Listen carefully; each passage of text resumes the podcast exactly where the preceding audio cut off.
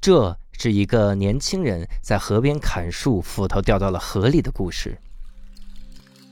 有一位年轻人，有一天在砍树的时候，突然觉得九九六太扯犊子了，就把斧头扔到了河里。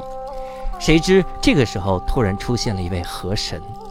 河神左手拿着一把金斧头，右手拿着一把银斧头，对年轻人说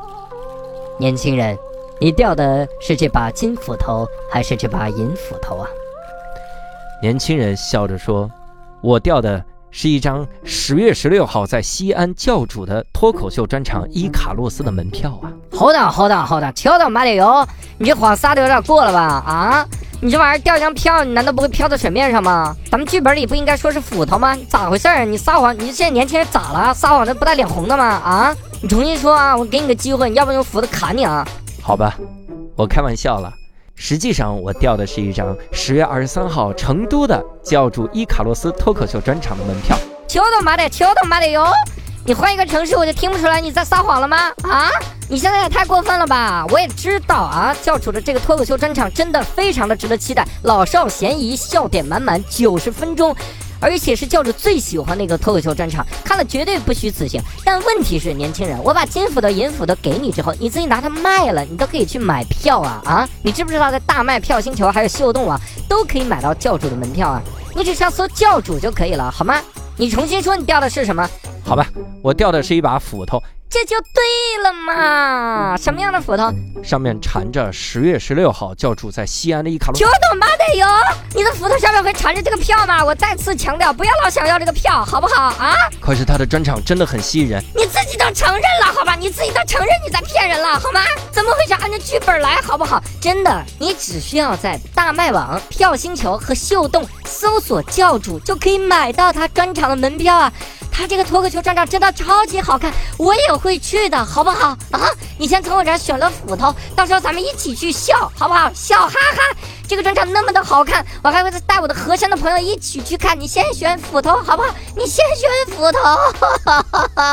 お願いします。好的，我掉的是一把普通的斧头。这就对了嘛！为了奖励你，这把金斧头和银斧头都送给你了，连同你普通的斧头收好。哎，好的。你为什么还不走啊？因为我还掉了他其他城市的门票。我可去他娘了个腿的吧！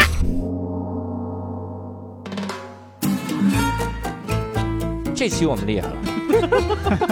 我还好奇啥玩意儿呢？不要这样说话。 对 不起，对不起，对不起。天哪！无聊斋赚钱了吗？哎 Hello，大家好，欢迎大家收听这期的无聊斋，我是教主。哎，刘少哎，这期我们厉害了啊！啊，因为这期我们要聊一个非常厉害的话题哦它事关着人类的繁衍和人类的未来的命运，人类的文明就在这一期了。这一期咱们如果没讨论明白，人类就这我跟你说就完犊子。你就嗯新冠的防治是 吗？请到了张文宏老师、钟南山老师两位给我们讲一讲。所以这一期呢，我们要跟各位聊一聊，这是《养养养》三部曲之三，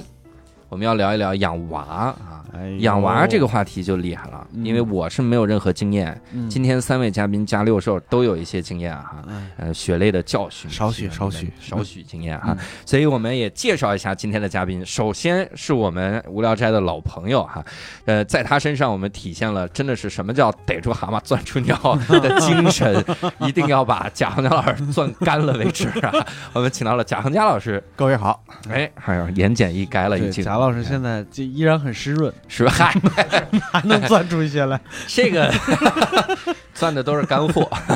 是这样。然后第二位啊，应该是我们单立人的老朋友哈、这也算是我们的以前是以前是友商，嗯现在新签约了单立人，嗯，呃，在一言不合里崭露了头角哈、我们请到了宁佳宇老师， 呃，大家好，我是宁佳宇。哎好。第三位，这是我们的真是有台的一位主播哈、嗯然后听名字你可能觉得会有误解，嗯，因为这是我们文化有限 FM 的超哥啊哦，让超哥跟我们打个招呼。嗯，大家好，我是我是张超超哥，嗯，嗯你为啥捏着嗓子说话呢？超哥，你怎么不是像个女孩一样？啊，我我就是想都是男的嘛，调节一下啊。啊，假装我是女的，暴露一下。好吧，超哥是女的，各位真的 别别误会，别误会、啊我们请到了文化有限的超哥哈。嗯我们这次呢，跟各位聊一聊养娃，嗯，是接在养狗和养猫之后。所以呢，我们不能免俗，还是要问一个问题。我们准备提纲的时候，往往是很懒啊，嗯以前的东西要照搬。嗯比如以前问大家就是如何走上养猫这不归路哈、嗯这次也问一下如何走上养娃这不归路，就是、嗯 为什么开始决定开始养娃哈？嗯，几位聊聊吧，怎么都沉默了？是什么情况？各位这总得谁有一决点定要养娃谁了？ 三位都哭出来了，说谁怎么回事儿？这事儿哪有确定的？要行吧那不石头四位剪子布，四位谁输开了始谁谁 谁输了谁先输。林佳宇老师先说吧。呃，不是你决定的嗯呀，它是自然而然来的呀。它就发生了。就是人类繁衍是正常的，它有一个过程，嗯，，但是这个过程并不一定保证它一定会繁衍，对，就是这个过程是平时是在继续的，但是它就有了繁衍的结果，对，就是这样。要了解这个，还得从青春期的第一次性哎冲哎动说 起。我天，这说太它这往远，前倒，这硬倒，行吧？那蒋强老师呢？嗯，我个人的这个是不具备代表性，嗯因为我是那个从来也没想做这个决定，是嗯因为、呃那时候我母亲病很重，啊，嗯就不太好意思在嗯再这件拖事了上去去跟她搞得那么清楚了。嗯，嗯然后还不是我的决定，是是我爱人的决定。嗯然后呃他说：“那就生一个吧，就又有什么了不起的？世界 上嗯这这么这么多人不都不都生了嘛？大概就是这么一件事情。嗯但咱们去看哈，就是这事儿本身就是一个，就就跟刚才佳怡老师说的，一旦它变成了一个决定的时候，就代表了我们对这件事情越来越迟缓了。嗯嗯就是因为你要决定，啊不但是对本能。犹豫你看我我姥姥生我妈的时候是十五岁，嗯然后我我妈生我们的时候就是三十岁左右，然后我们因为有有了这个决定的想法。嗯，啊，就从二十岁开始决做，下下就开始犹豫，就是这样的，犹豫了，就开始做这样的事情。嗯就是我们看那个西方的电影里面那个常见的一个梗，就是一见两个女孩说：“我连我们未来的孩子叫啥名儿？叫啥名儿都想好了。”但是我们不是，我们一见女孩我们就想：“哎呀，我们我现在正在犹豫，我们俩将来要不要孩子？”就变成了这么一个梗了。哎是就是这个决定，其实我我现在过了这个，我多说两句啊，就是我见到了好多我认为非常非常有智慧的人，尤其是女性，因为男的在这件事情上生理原因，他总是有反悔的机会。当嗯然嗯他们到了，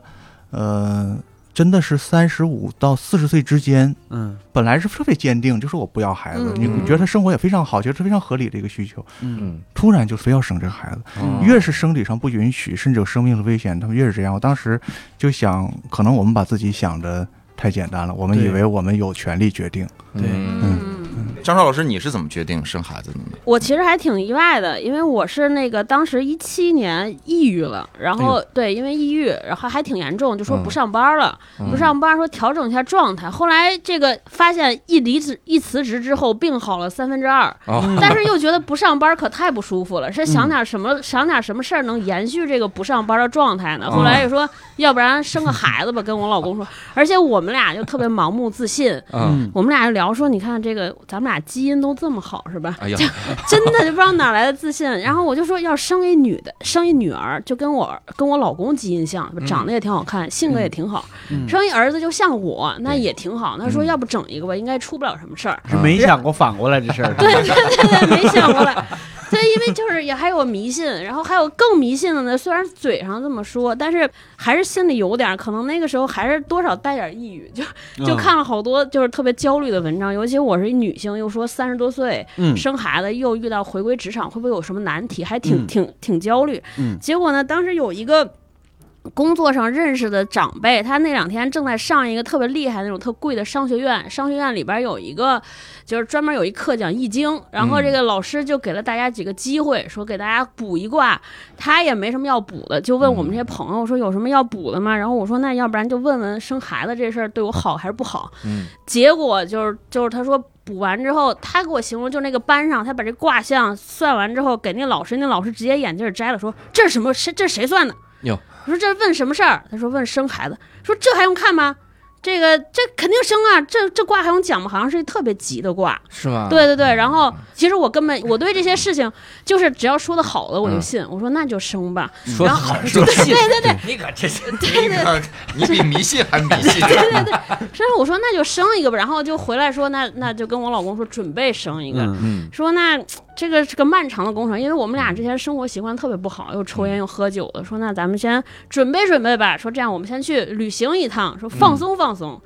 然后结果就还没开始准备呢，就嗯有了。然后特逗，就是准备的过程中，我列了好多计划。我说嗯这么生活规律，我们先旅行，对吧？调试好心情，对，然后得运动，锻炼嗯运动身体呀、啊戒烟戒酒，对，然后还买了什么？我记得当时快冬天了，还嗯弄了什么滑雪卡，买了滑雪 装备，各种 各种，然后准备开始新生活。结果到现在为止，我那个滑雪鞋就用过 一回， 对对，还跟人约好说这咱咱滑雪锻炼身体。我说你们这个就得陪好我，这为了我们这个后代，我得啊做贡献。以后我儿子、我闺女出生都得管你们叫干爸 干妈。嗯结果还没有开始呢，就结束了， 就这个滑雪就鞋留给儿子嘛，就是留给是再也过可几以年能还得穿。留给儿媳妇儿然后 还得是款式要要搭上，对对。这个故事从商学院开始算卦开始就已经有点儿有点儿不靠谱了。 是，所以我就觉得是不是靠谱的都就是对嗯生孩子这事儿比较慎重，像我这种就不行。嗯，您呢？我是其实也是也是家里边儿催，但是我自己我个人的内心的想法是我这辈子肯定会有一孩子，嗯但是当时的想法是肯定不是现在。对，就是还是在犹豫或者拖延的那个、那个、那个焦虑当中。但是我那时候跟家里边说的是，就是如果说，比如说有了，我们得杜绝一个想法，就是说这孩子不是为别人生的，啊，肯，定是我们自己想要。嗯， 因为代孕犯法，对，这个钱不好赚，对其实他不能为别人兑了生美金以后也不好，什么玩意儿？你知道吗？对，就是就是特别害怕，就是说万一比如说以后肯定有辛苦啊，有这时候就害怕自己会埋怨其他人，嗯，嗯或者是有那种。呃，就是推卸责任的那种那那种心情，所以说要要做这个心理建设。这个心理建设其实做了一段时间，嗯啊，然后也是，其实也是在一个，我记得那天是在演出，啊、嗯 在演出，这么开放吗？对哦，你当时说啊知道了这个消息啊，哦你对你得 问什么演出？对对不起一对般不后起台有化妆师，对这什么？哎，你你 们脱口都秀演出和成人演出能一 样吗？不是一回事 吗？就在演出收到信息说那个，呃，就验孕棒出事儿了，因为啊，网上只显示阳 性，对对对，然后当时就是就是匆匆的上台十五分钟，然后就嗯，赶紧赶回去。那时候还有车啊，那时候刚刚开始做做演员，那后来就把车卖了，嗯赶紧赶紧开车回家，就是反正就就是一八年的事儿。啊，对，，嗯，嗯，那我得问四位这个爸爸妈妈哈，这个怎么感觉我被占了便宜似的？ 这个 四位父母哈，还一样一个道 一理样，一个道理，就是养孩子贵不贵呀、啊你看沉默了，贵。好，我们下一个话题， 这别哭个了。这个我有一个深刻的体会啊，就是你得看孩子多大。对，啊，哎，那正好我们说一说孩子都多大吧？佳宇的孩子八岁八岁了哈，嗯呃，贾老我师家还十一，十一哈嗯，超哥的我们家孩子刚三岁，三岁啊，嗯三岁加八岁等于十一，咱们怎么凑的？这嘉宾都是所以就不嗯算我孩子了，是吧？差多大啊我孩子到今年九月份三岁，哦，嗯那嗯咱们俩孩子年这就龄差多多。了差个不多嗯三岁，这可怎么整？我孩子要不负算了呃我吧，孩就子当我负没孩子可我以吗？三年后 生，所以我负三岁，哎东西嗯平衡了，平衡了。所以这个咱们正好几个阶段开始聊一聊哈，先从这个 三岁的开始聊。三岁花了多少多少钱？哎，我们家养孩子还不不是很贵，我们也没有那个啥，其实就说实话，就是要疗养孩子，我其实没有什么发言权，因为嗯说实话，一个男的，我今天还考虑，就是说我一开始不知道，我以为是超哥，然后我真以为是一男的，对不起。那没事儿 没事 儿，然后就是，我真觉得，如果要是这一群爸爸在这儿养疗养孩子，嗯确实是有一点儿，就是你们凭什么？对，对，没没有什么资格对聊这个事儿，参与的不多。但花钱这个事儿，我大概心里边儿清楚，嗯，就目前为止花的不多，从怀孕开始就花的不多啊、哦，因为我们其实观念上会稍微的开放一点，就比如说备孕的时候，大概就不只要不是那种什么入嘴的，就卫生状况特别呃需要追需要追求的，其他东西都是买的二手的。啊嗯全部都是闲鱼啊啊，甚至就买了一些就是跟孩子有关的家具都是二手的，哦，猫爬架嗯，对，还有一些就是挠的那种纸板儿啊什么之类的，猫 砂，对，都是买了二手的。啊然后可能前前后后备孕期间也就花了几千块钱，哦，嗯，当然我见过备孕花的多的，花花三四百万的也有，哇嗯，干对什，么呢？学习一下，代孕了，还是代 孕，还 是代郑孕，爽是吗？没有，就是朋友是郑爽，你不会特指的是某个人 吧？嗯，是某些人，就啊某些人就是阿那亚买套房子，啊，哦，嗯，这叫备孕，啊的真确的也呀是备孕花费，啊这不是理财吗？这投资还能回来呢。有道阿那理。亚买套房子，然后买个保姆车，就是 Alpha，、哦然后那个北京的那种三个字儿的那种医院，就是、哦就是三个字儿个的挂挂号什么对之类的，对对，嗯，嗯，像一脏 话，三个字儿，就那医院叫去你妈。 没有，就是有那种，但是我们就就还好，就我们就还好，就是稍微的那啥一点儿，而且二手的经常能买到好东西，就觉得虽然是二手，但是这东西在手上仍然觉得自己是他个根上本就等人 没。用，很多都是这样。 对嗯对是，嗯的确，我跟各位真的分享养狗那期我忘说了。嗯，很多像小宠物、孩子的这些东西，真的你真你考虑清楚这个东西是不是卫生。嗯然后你像那种一大包拆了剩半包，那个的确算二手，但它就跟新的一模一样。对，我们家小狗，你知道小狗是需要尿布的，嗯第一开始要铺在地上，让它训练在尿布上尿，嗯，你就会囤很多包。但嗯突然有一天，它就不在家里尿了，嗯你不知道那天什么时候来，对它要去楼下尿，嗯那你的尿布怎么办？就卖。嗯二手那个我还卖了，挣了点钱，挺好的。就是真的买二手卖二手都挺好的。然后生完以后，你像奶粉，大家都说，就养孩子之前一直吓唬你说什么赶紧赚奶粉钱，对，什么赶紧赚点尿布钱。嗯，我后来就差不多一年以后，我自己在那算，我说就这，对，没多少呃钱，没多少真是钱，而且也没用次的。哦，对，那那东西肯定没用，尿布什么的肯定没用二手的，但别 是别的还吃的少，我不我相信你还吃的还少吗？ 你不馋吗？嗯我我还行，我经常半夜偷偷抢他，嗯什么鬼？不好喝啊，？嗯，还是可以啊特别难喝。这这是抢过的，这是抢不过是的。你总会场的，你总会场的，总会室温场的度什么之类的，总会场确实不好行喝。吧？对嗯好吧嗯，我以为是那种特甜那种。嗨，不会不会，怎么会甜呢？啊你想想如果它甜的话，那不都长长长成蛀我牙了？了。啊，有 道理。 然后都是嗨，行吧？嗯那所以超哥也没花多少钱。对我应该我算了一下，我可能花的最多的是刚生，因为我是在公立医院生的，嗯公立医院生完之后我才发现这么便宜嘛，好像就几千对一两千块钱对对对啊，算完报销真的是对。便宜啊！然后可能最贵的就是我出来之后住的月月子中心，嗯但是也没找那种特别好的，就医院旁边找了一个，对然后花了七八万块钱，这是最贵的花费了。哦后来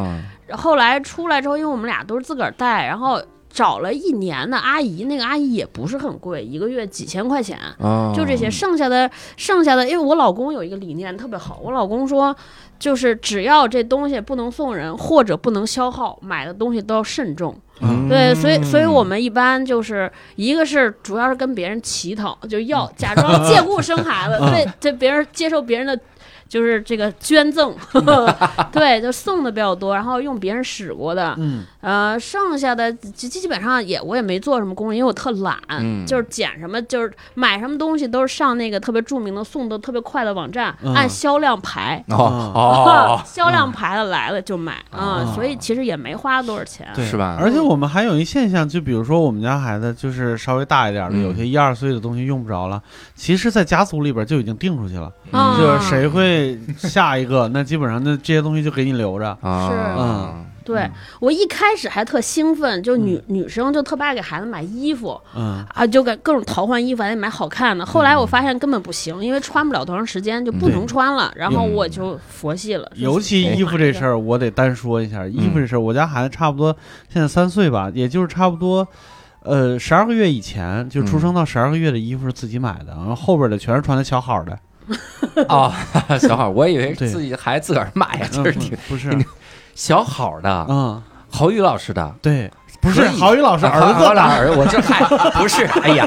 行吧，咱我们也现说在这保存的也太好了吧 小好儿，现在你都可以这么叫他了。都搭档三年了，这说话的时候一点这默契你这都没有不。听闲聊，闲聊郝宇老师还就叫小好。我知道呀， 我说的 就是，行吧，这郝宇老师一兜子一兜子给我，好多衣服是连吧标签都没撕，确实还长太快了嗯来不及穿啊！。对对哎呦，嗯天哪！怪不得郝宇老师打孩 子，长这么快你，长这么快你，嗯是真行哈！嗯这是三岁的啊对，但是有可能三岁你们是没看到花钱的时候是哈。是啊是，来吧，八岁的时候后面有没有花钱的时候？呃我们家其实也没怎么太花钱，啊嗯就是花不是特别多那种。呃包括像呃跟张超老师也是一样，也是公立医院，然后嗯之前备孕也没有呃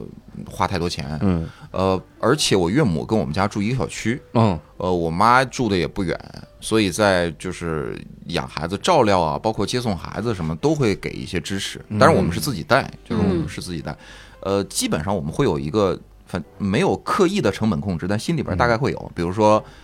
买玩具，就是现在这个阶段，买玩具，买什么 AK 四十七什么， 你这买玩具喵够野了，我天！对，都是这个阶这这段他，就必须要买，因为嗯其他小朋友都玩嘛，嗯将来要去塔利班，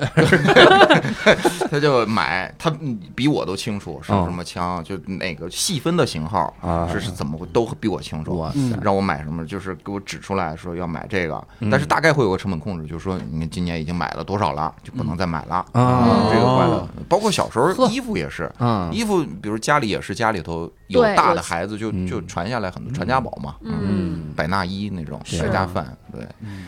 丐帮的这是，对，再就是是上一些什么补习班儿吧，嗯这个会花一些钱，但是随嗯着年龄的增长，这些钱也基本上有发现一些没。用。嗯对，就是小时候什么早教那种，啊对，上一上就觉得什什么又全脑开发，又是什么嗯这那的。嗯，然后再就教让他学一些，我反正我让他学了一些花里胡哨的东西，但嗯是基本上他都不学了哟，嗯啊啊，，比如说学学啊学京戏，啊嚯， 你这过于花里胡哨，脸怎都 么花里胡想哨。的？为什么学这啊个？因为就是呃，在沈阳京剧院有，因为我我在沈阳嘛，就是嗯有有像于辉志老师的那他，嗯是那边有好多名一个时代名的流，对哎呦对，哦对然后就跟着一个年纪很长，都已经七十多岁，快八十了，嗯呃，跟着这个顾老师顾景龙老师学习。嗯哟，但是学着学着，他其实也条件也很好，包括压肩啊、压腰什么的，五声这些都挺好的。嗯然后唱唱歌什么的也 OK，嗯就是唱的也行。但是就有一天突然跟我说：“爸爸，我就是不想学了，啊，我就是不想学了，别的都行，我这就是不想学了。”嗯那我也没办法，就是不学了。嗯跆拳道也是学了，也花了不少钱，但是就不学了。嗯嗯呃，游泳还在坚持，嗯篮球、足足球也是都进了什么少年队了，哦我也不学了。不是，等会儿啊，您这是同时的吧？怪不得还不学。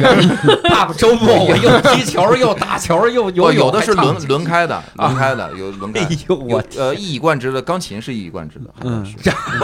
你发现了 吗？放弃那些都是需要挨打哎的。但是我又不打 他，呃你是不打他我是不打他。嗯 对，学京剧师傅打，学跆拳道同 同同伴 打，学对手足打，哦，原来他是被打的哦，学足球校园暴力 嘛，你知那道我幼稚了，我幼稚了。教育部不管这种家长 吗？得治一治，得治一治。嗯， 哇所塞，以基学本真上多。不是花费不是特别多，所以嗯呃，花费不多的原因是孩子容易放 弃，就好就好是吧只？要肯放 弃。哇塞，这个郝宇老师应该听你。 郝宇特愁他孩子不放弃，没有，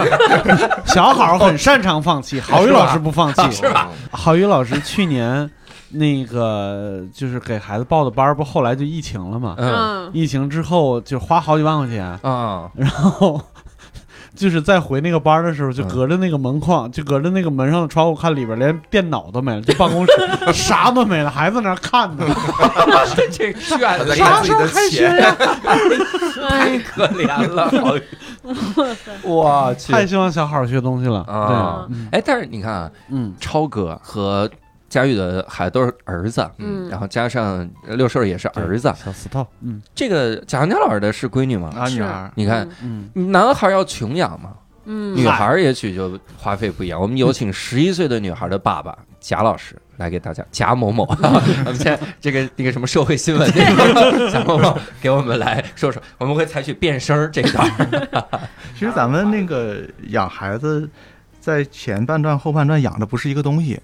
前半段跟咱跟咱们说养猫养狗有点像，就是哦就活下来，就是对就是你满足它基本生呃基本的需求和健康，这个确实花不了多少钱。嗯国家公立医院成本也不高，嗯，对这孩子固定的那个发烧，你都不一定每次都跑医院，就治嗯就这时候只能等，对只去能了也等没没办只法能。买就你就啊买买点他他适合用的那几种药。对就像我家小孩也是，你就一开始说给他那个，呃，也买一些衣服，他不穿，他也不习惯，嗯他从小就就穿一样东西，就是那个。肚兜儿，还啊不知道在哪儿对对在哪儿在哪儿对对点的，就是从小你就养了个哪 吒，你就基本上基本上就是这样。嗯那个时候家长是个什么冲动嗯啊？就是好不容易生个，都基本上那个那个年代还都一个孩子，对我想啊对对可能未来不一样哈嗯。对就是他就想我想给他花点钱，对，嗯我觉得我记是得在北京那个街头看见一个家长推着那个车，我当时第一感觉这辆车肯定婴儿车嗯，肯定比一辆帕萨特贵，嗯啊你能感觉出来是对是这是，是真的有贵的。能啊变形是 吧？它它能变形肯定是个基础功能，能自动 下士，对， 然后那个是个保姆推， 然后后面一个那个浑身披挂名牌儿的一个一个女的特别满意的在那走，嗯就是。嗯你看那看那一幕吧，你就觉着，就是有一些人他他确实是有钱没地方花，对他不是给孩子买的感觉，那东西那肯定不是给孩子买的。自己过瘾，对嗯对，那里头有没有孩子都不一定呢。溜了一小里边狗，推三只猫， 就是那种心情很好理解，嗯就是你你很孩子其实不就是自我一个延续嘛，嗯就是给自自己变相给自我花钱，我们不要过高估计对孩子的那个爱心，嗯嗯，是吧？是的，对嗯、除非他不是你亲生的，你还可以稍微估高估 一点，否则的话不要过高估计这个这个是。嗯他花钱是在后面，越来越往后越花钱。第二个阶段等到上学，他现在我们这个阶段就是呃各种补课不是你能选的，嗯嗯不是说我是让孩子快乐成长，我就不给他补课，他爱学喜欢什么感兴趣，让他去跟着玩儿，不是那么回事儿。嗯就是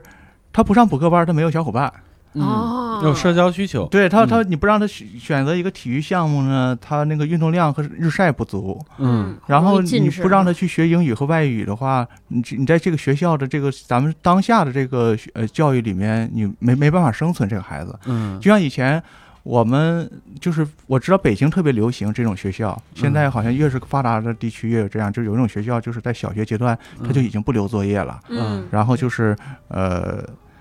孩子快乐成长，符合很多家庭的一个理智，对嗯孩子的一个那个很童年的一个保护。嗯但是另外呢，也这是一位真正教育教育家跟我讲，他说这种学校我在理论理念上是赞成的，嗯，但是在这个体制下，嗯哦你进到初中，孩子会陷入巨大的自卑，嗯什么都跟不上嗯，他不会知道是是那个我上那个学校和他们小学不一样，嗯他会觉得我是个傻子。哦然后说从此这个孩子自那个自我认识就变了。他说你嗯小学的时候有一些基础的东西必须得打，他说嗯这个没有办法。嗯，就是那个教育这个东西不像你们想的那么简单，我一拍脑门儿想出一个理念来。嗯我就用到孩子身上了，让上上国学班，嗯上那个自己在家教育。他说教育有些基本规律是不能改的，嗯嗯他说这个没有办法。然后他说只能我们在那个啊现实的基础上去做一些理理理想化的东西。嗯，然后等你给他送到那种学习班的时候，你会发现你就会越越走越玩越壮，嗯嗯，开始上那个很贵的一对一，哦然后那个家长互相一穿换，那个花费就很吓人。啊，哦嗯嗯就是你自己省吃俭用，比方说这这一个手机，咱们觉得一般人觉得也是件东西，对在孩子那儿就是十节课的一对一，对嗯吧？是不是？就是十节课一对一，五六百块钱，你这这教主最知道这个，哦对嗯嗯是吧？对，，这还不是贵的 但我是收人家钱，你收人钱，像十十节课来了一个手机，你你 有道理，越上越开心，嗯就越嗯来越开心。这这家长这是越越上越越肝儿颤，对，嗯，就是这这么一个状态，基本是，但是这是第二步啊。嗯你养孩子还有第三步呢嗯啊！按照咱们今天嗯的那个民民俗，你将来孩子不管男孩儿结婚呢是嗯吧？ 对啊，结婚、找工作、上大学，这他嗯自己有出息，这三步他自己能够解决大部分。嗯，他要没出息，你家长就是我们东北话就是抬钱，嗯，哎你也你也也得给孩子解决你嗯还得买房呢，啊。对呀、啊，哎买房。呦，对，你我看想。走了，嗯你现在说这个，你这回去让铁锤好好开始经商，但这这这个上点就商学是院这就是三个东西了嘛。对，嗯小时候是一个生物啊，嗯是一个小动物，可能它嗯人的本源，然后一点点养。现在你就你就进入教育体制去跟人家那个互相对，互相在这里面给自己寻找一个理意识上觉得好像不掉队的一个方式。嗯，然后到第三步的话，那 真的就是你面对各种各样的社会问题，嗯基本上是这样。嗯然后你再再决定自己那个死在哪个医院，这是第四步，这是你自己的事儿了。嗯 孩子有功夫来看看你，这这是你一辈子就过去了。啊哎呦，我我天想哪！走了，我我有点事 儿。 第四个，让让孩子报给孩子报商学 院，这四岁开始经商，哎我就最后死在我阿那亚的那 个给孩子准备的房里面。哎，说到说到报班儿这个事儿，就是超哥，你你你现在住住哪个区？朝阳，住朝阳区对，朝阳区报班儿是相对贵一点儿的。嗯嗯，是吗？因为每个区孩子报的班儿不一样。哦，嗯那朝阳区可能学的是，比如说冰球，哦，嗯呃然高后尔夫马术，对，我们家旁边有一高尔夫球场，对高尔夫。对，然后像什么西城学的就是什么国学、书法，哎呀，对哦，还流行这个呢。对，然后像什么海淀那边儿学的就是就是就什么奥数，哦啊，什么这些就不太一样。嗯哪个区的班儿便宜点儿？我我看看沈阳房的。京剧沈阳可以，沈阳可以，比北京便宜。铁那西我区，我铁我想西区，回包 头。铁西回包头更便 宜。哎， 我老公就是我们俩生孩子之前，就我老公就说，尤其这个阶段可能还还有点可以逃避的办法，就是所有需要储卡的，嗯就买卡的，呃嗯，这所有项目都不参参加，嗯什么早教啊这些的，所有需要接送的，嗯就是需要去的，我老公也拒绝参加。嗯他说他他倒不是说的没用，他主要是我们俩太懒了。我会发现，因为懒这个事儿省了好多 钱。嗯那那就是有有些我身啊边好多朋友就说好多、嗯好多那说你们怎么不去？因为周围的家长啊什么在群里边都去。我说我特别好，我就退群。嗯 啊嗯你在月子中心啊，还有去医院啊什么早检产检都会拉好多妈妈嗯群。对，嗯我在那群里边焦虑的不行，我连我们大学同学群就 退了，因为有一天在那个我们那大学同学群里边有一个人问说， 嗯，想问问各位家长，你知道清华的这些太可怕了，问嗯说四岁的孩子给看什么书、学什么课程能培养数学思维？我说四啊岁，我直接就退了。我说我都快四十了，也没有数学思维，我就退 了，这太焦虑了。对你这还是好的。我们家嗯当时就比如说，呃，在备孕的时候可能会有一些，比如说你买什么产品什么，他会给你拉到那种什么备孕啊妈妈群，然后什么之代类。购去，那群你就没法待，你知道吗？就是对这这群里边话题没别的，嗯聊婆婆，啊啊，是是，真 是直到有真是。 直到有一个人把聊天记录暴露给某一个婆 婆，对，永远是就是往里边转发一新闻，什么什么某地什么一恶婆婆，什么什么保保孩子不保不保家人，哇全是这种，就制造各种各样的焦虑， 就对于自己家庭关系的幻想，你知道啊？吗这确实真的创造了婆媳对立，对这对这对这种人真是嗯，社会的不安定因素。沪上婆婆 流，这个群是是，嗯，还有就骂老公，啊，对啊对，嗯，哇这就个群就好像在 A P P，就好多那种育儿 A P P，你看那个留言区里边都有，要不就嗯说我怀孕了，跟跟呃跟婆婆住在一起，她我想干什么，就大家会有冲突，要不然就说自己老公不管她，很苦什么的呀，嗯就一般发这种话题，就是那个群里边消息最密集的时候。啊嗯就从来你但凡打开手机，发现有两百多条未读的群消息，大概就是在聊这个话题，特嗯别对好。哎对呀我倒是觉得我是不，我是说不能不焦，呃不不可能不焦虑，也不是不能聊，嗯，嗯但是有一些明显就是挑事儿的，就是有的人就觉得，比如说在这个社群里边，我天然的我就想占据一个话语领导权的地位，嗯那最方便的方式就是这样，就经常会碰到这种人嗯啊、就往他他自己那些事儿，其实、呃有很多有很多真的妈妈看起来也是无关痛痒的，但是嗯就会有人附和，它变成了一个社交现象。嗯啊猴王和 猴们，嗨， 嗯那其实你看啊，说这个养娃，这个贵不贵，贵在后头啊啊哈，嗯，咋的还是很看我纠结一眼？还是很纠结。嗯但是我就想问哈，但是嗯养娃的时候，你得有育儿的经验。嗯，你说贵是在后头，但你说后面其实花了钱，这孩子其实没有太多压力。你嗯把往往就比如学习压力、做人的压力、嗯啊，这个呃这些。但小孩儿阶段，尤其是零到两岁，什么这个两两到七岁之间，嗯我因为我以前学过家庭教育，嗯我靠那个玩意儿，这告诉你这时候是什么口唇期，这时候肛门期，嗯对孩子容易对玩自己大便，然后嗯孩子容易变成同性恋什么玩意儿的，给你讲这个 这都什么政治不正确的课？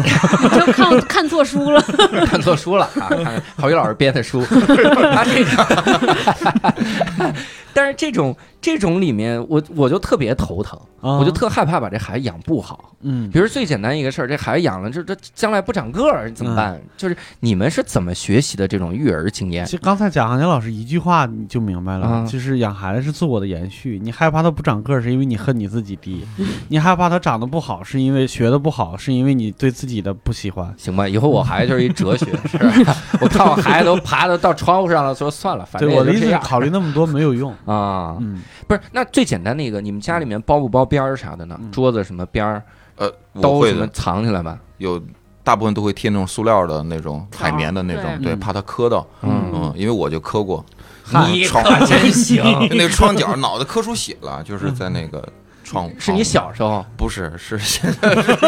下 是我儿子出生之后，我给你这个台阶儿已经够多 了，一个也不走了。嗯，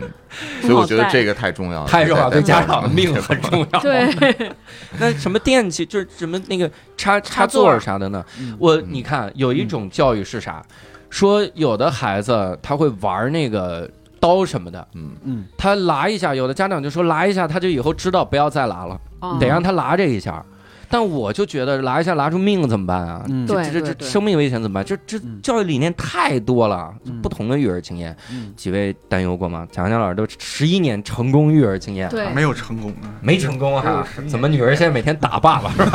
没有没有，是他个人成功，跟我没关系。嗯，这怎么？那健康呀、至少怎么这？你比如电器这怎么碰啊呢？这个电门这个啥就的就是那首歌嘛，就是问题出现了，你再告诉大家，嗯就是你事先准备那么多，你这问题你都遇不到。嗯他可能他就是不玩大便，也不玩插插座，你何苦先知道这件事儿？对，看到了再去查，完全来得及。啊嗯像我家小孩儿就是，呃，没有那些，她是女孩儿，可对能她个性就比较谨慎，嗯，她比我现在还谨慎，啊所是以吧所以她就是那对可是真谨慎，大家不知道蒋蒋老师多谨 慎。对危险，他就有一个规避。你就像我嗯小时候的话，那个我我在七八岁的时候，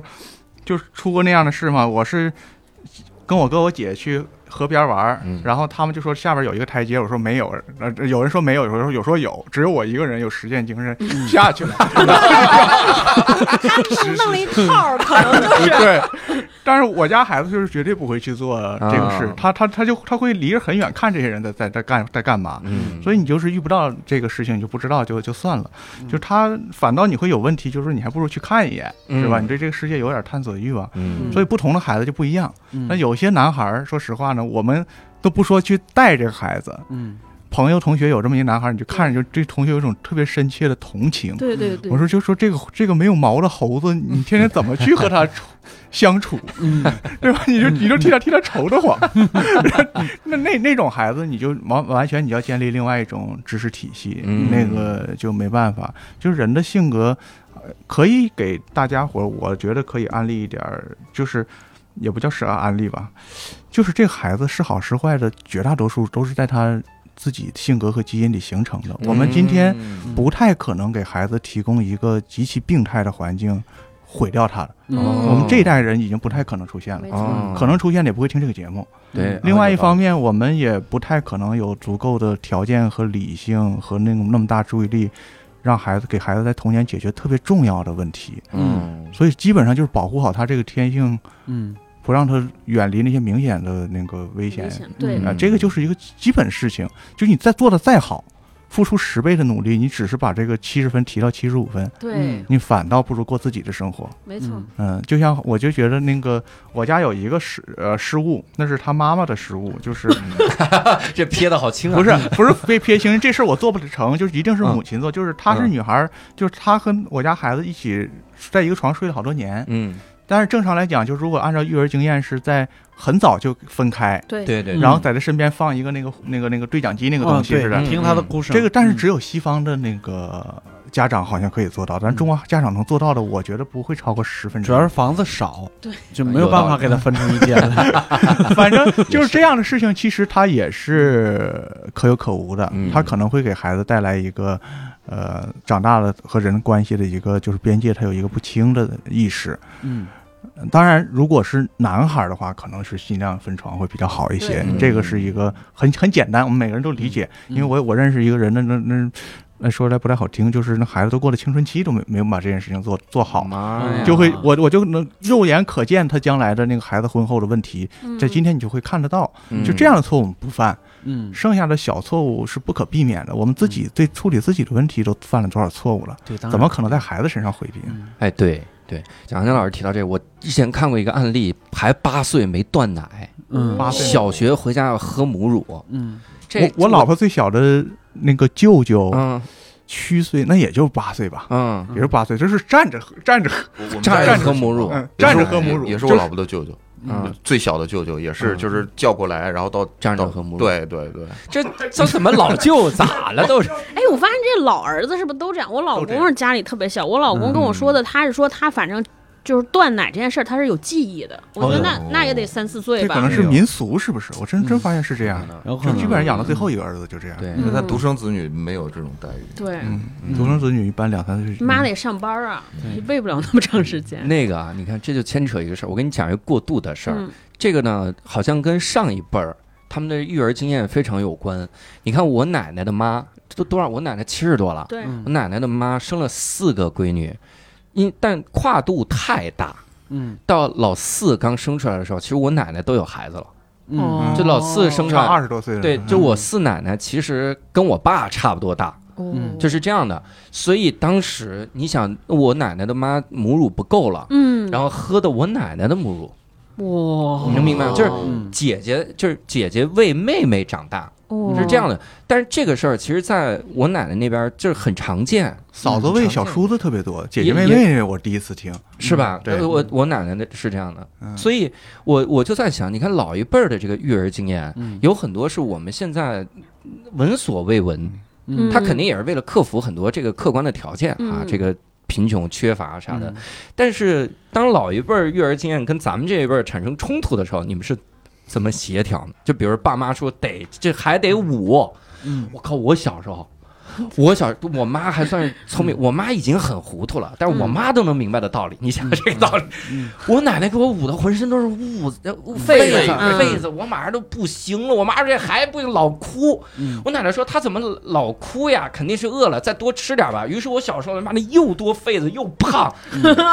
我妈当时就说把这被子给她撤了，然后撤了果然就不哭了。啊嗯我妈挽救了我，我小时候就是胖了一段时间，然后瘦回来了。嗯这个我我不知道啊，就是嗯可能是我个人的经验导致的，就是我个人的经历导致的。我怀疑类似的网上流传的故事，就是上一辈儿和下一辈儿的育儿经验不一样，也是制造的焦虑。因为在我家发现，就是我妈的经验百分之八十都是对的。啊，哦，嗯，就比如说她比说，就算你买尿不湿，也得准备那种软布当尿介子什么之类的，为啥？就是有很多时候就是舒服。哦，就是有很多事情，就是就反复论证，还是就是经验是靠谱的，嗯而且关键的致命问题不会犯。嗯就是他也知道，就是说你坐月子的时候，你可以不，呃就是就不只在屋里待着，嗯然后该洗澡洗澡什么之类的，他没有网上说的那么洪水猛兽。啊，嗯我觉得这个大部分应该是物质和精神的一种嗯去分离吧，对就是在物质上的经验上，老一辈应该是 OK 的，嗯但现在更多的他们强调的那种焦虑，一般是精神上的不和谐，就是刚才对教主说的那种，就是什么这个理念那个理念，对理念上对的对事理儿，念，就是说这个事情怎么看，嗯，或者说是哎呀，这个孩子在成长过程当中他撒谎了啊怎么办？嗯那。呃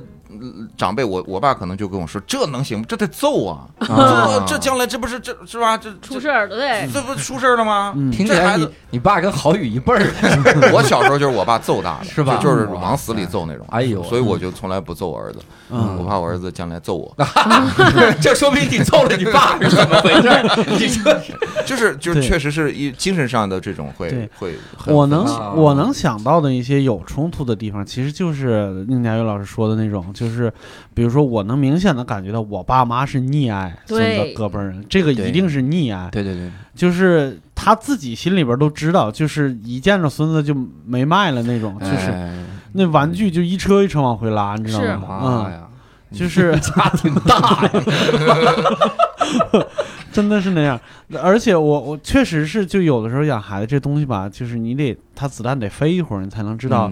结果是什么样？对郝威老师给我们介绍的经验就是他自己喜欢玩具，所以他就玩命，还是刚才贾老师说的，就是给自己的延续嘛，玩命给嗯小孩买玩具。对所以小孩现在六七岁呢，对玩具没有任何的执念，哦就是他在商场看见玩具专柜，看都不看，都有。啊走太了多了，对，对反而是 持都续有的遇到没有的了，还是得嗯不会不会，他啊他他玩具柜台不 停留，啊！但是郝宇老师一买东西，他他孩子嗯就是你买这玩意儿干啥？下次 别买了。我儿子就这样，我儿子拿着妈妈，你这退了吧，从网嗯哎呦上退了吧。真行啊！会这样。但是都是好孩子，这是郝宇老师自己说的啊啊，他虐待孩子跟我没关系啊。 孩子六岁吃人生第一根雪糕啊，那哦那是他他他老怕啊，那 对那根雪糕还是郝宇偷偷给他，是对，就是吃到人生第一根雪糕快哭了，你 知道吗？早就想吃一根雪 糕， 他要是特逗，他要是吃第一根雪糕说：“爸爸，我不是在做梦吗所以所以肉眼可见的一定是馋零食、馋对馋雪糕什么之类有的，道理就这种有道理嗯，？” 嗯，所以得让孩子就是但子弹飞一会儿。我我会嗯特担心个事儿，我不知道你们担不担心。我因为我学家庭教育的时候，真的是看到了一些，比如说小孩儿，嗯爸爸老爱举高高，嗯，举高不行，嗯因为孩子会有不安全感，他将来会特特别有不安全感。然后还有啥呢？就比如说家里一来人，家里来且了哈，嗯就是围着这个婴儿床，大家就看，嗯你这小婴儿多可爱，大家都伸头、说不行。